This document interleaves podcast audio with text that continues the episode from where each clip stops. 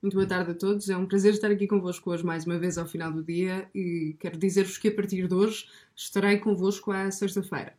E eu estive esta semana muito atento ao mais recente caso de coincidências socialistas que tanto Mariana Leitão como Carlos Guimarães Pinto já expuseram aqui tão bem neste canal, mas eu não poderei falar, não, não poderei deixar de falar disto e falar-vos também de outra feliz coincidência socialista. Ah, vamos daí. Ora bem, o que é que é o caso da ministra Van Dunham e porquê é que tudo isto é tão estranho? É que Ana Carla Mendes da Almeida ficou em primeiro lugar na avaliação de um júri europeu para o cargo de Procurador Europeu mas o Ministério da Justiça indica, em vez de Ana Carla Mendes de Almeida, José Guerra para o cargo de Procurador Europeu e na justificação mentiu sobre o currículo de José Guerra. A Ministra da Justiça agora diz que não soube de nada relativamente às inverdades, desmentindo Miguel Romão, que é o ex-diretor-geral de Política de Justiça e que se demitiu, aliás, após estes escândalos, e que jura nesta terça-feira ter elaborado a carta a comando da ministra. Mas agora é o próprio Miguel Romão que vem desmentir-se a si mesmo, dizendo que afinal não teria recebido nenhuma instrução direta da ministra. Apesar disto ser difícil de acreditar, vamos seguir a narrativa de Van Dunham. Então, o seu gabinete prefere José Guerra. Se a ministra não tiver tido conhecimento do envio de dados falsos como justificação da escolha de José Guerra, então a ministra é incompetente. Não se trata de um erro administrativo, trata-se da justificação da escolha de um em detrimento de outra.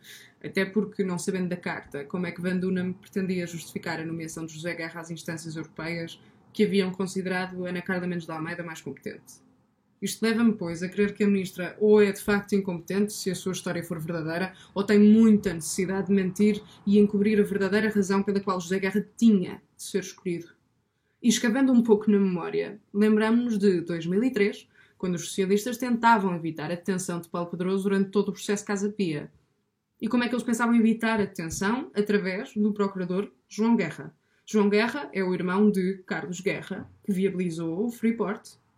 E estes dois Guerra são irmãos de José Guerra, que já trabalhou, aliás, na Eurojust, sob comando de Lopes da Mota, Lopes da Mota demitiu-se da Eurojust por ter sido acusado de pressionar magistrados no processo Freeport, no qual, aliás, José Sócrates esteve envolvido. E é este Lopes da Mota que, mesmo depois de ter sido acusado de alegada tentativa de obstrução de justiça, é nomeado adjunto do gabinete Van Dunham, que nomeou José Guerra. O mérito da magistrada que ficou em primeiro lugar foi ultrapassado pelo compadrio, e os irmãos Guerra lembram-me os irmãos Dalton.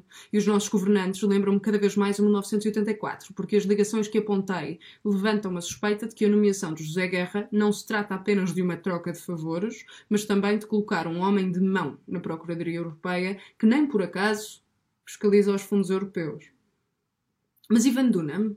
Van Dunham tem um brilhante percurso que a coloca, entre 2001 e 2007, à frente do DIAP, Departamento de Investigação e Ação uh, Penal em Lisboa.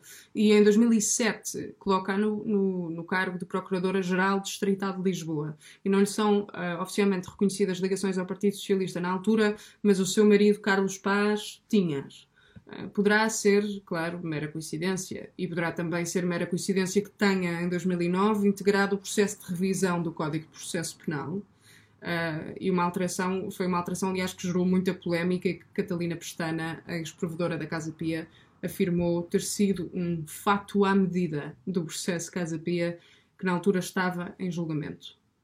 Isto ah, leva-me a colocar a questão: será de facto mera coincidência que António Costa não queira deixar cair a ministra?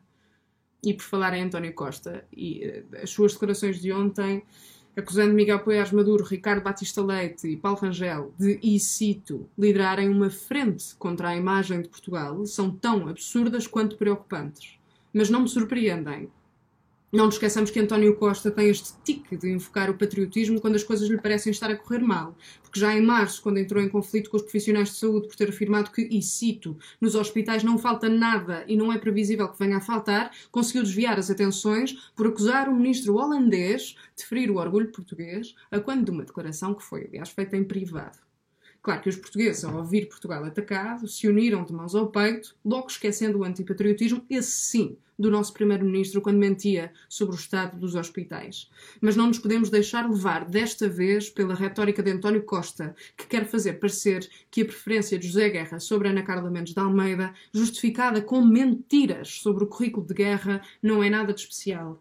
E quem ousa questionar o Primeiro-Ministro é imediatamente acusado de antipatriotismo. Isto é uma confusão de conceitos que me lembra tempos de autoritarismo.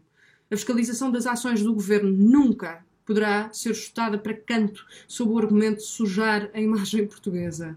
Porque quem suja a imagem portuguesa são as pessoas que aceitam a conivência e corrupção que assombram os nossos governos há décadas. Quem suja a imagem portuguesa é também o alegado líder da oposição, que mais parece ministro da propaganda de António Costa e cujo silêncio sobre este caso forçou três militantes do seu partido a avançar para debaixo de fogo, em nome da verdade.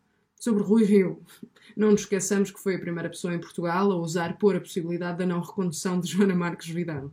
É cada vez mais difícil acreditar em coincidências.